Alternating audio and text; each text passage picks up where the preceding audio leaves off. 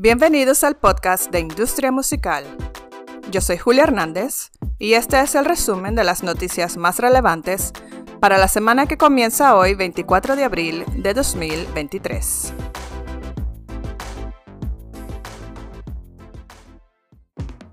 Comienza la cuenta atrás para Vime Bogotá, 5 días de música y conocimiento.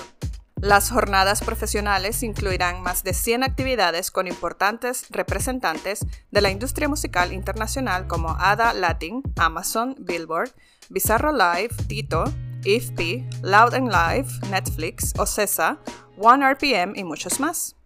El programa de tres días incluye paneles, conversatorios, sesiones pitch, talleres, rondas de negocios, masterclasses del programa Campus, un Demo Day y una Startup Village. Para adquirir tus entradas para Vime Bogotá, visita vime.org.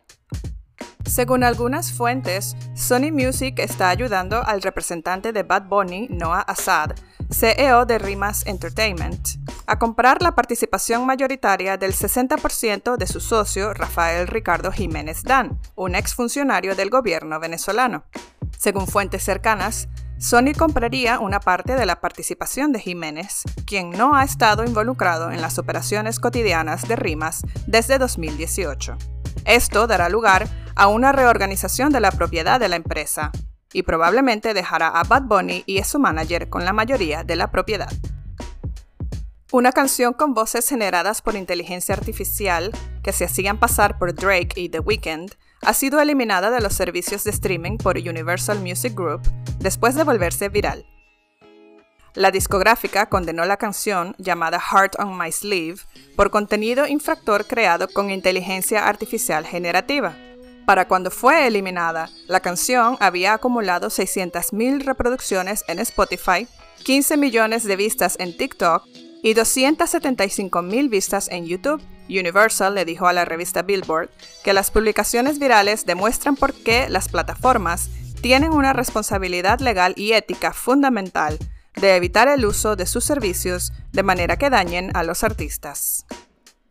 BMG ha anunciado que abandonará la distinción obsoleta de la industria entre obras consideradas de catálogo, es decir, publicadas hace 18 meses o más, y los lanzamientos más recientes de primera línea. La compañía reveló planes para integrar sus negocios de grabaciones de nuevos lanzamientos y catálogo a través de un comunicado formal. A pesar del considerable número de nuevas pistas que se suben a diario, los datos han reflejado durante mucho tiempo la prevalencia de la música de catálogo, que representa alrededor del 70% del consumo en los Estados Unidos. Y para finalizar, Lollapalooza Brasil ya no será producido ni promovido por Time for Fun, la principal empresa de entretenimiento en vivo de América del Sur. La asociación de 10 años de Time for Fun con Lollapalooza Brasil llega a su fin después de la edición de 2023 en Sao Paulo. A partir de 2024, el festival será gestionado por C3 Presents, promotor de la franquicia Lollapalooza, y Rock City, la empresa detrás de Rock in Rio ambas propiedades mayoritarias de Live Nation.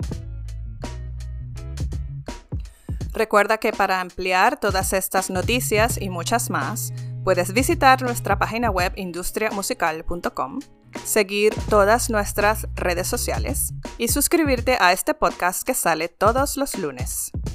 Hasta la próxima.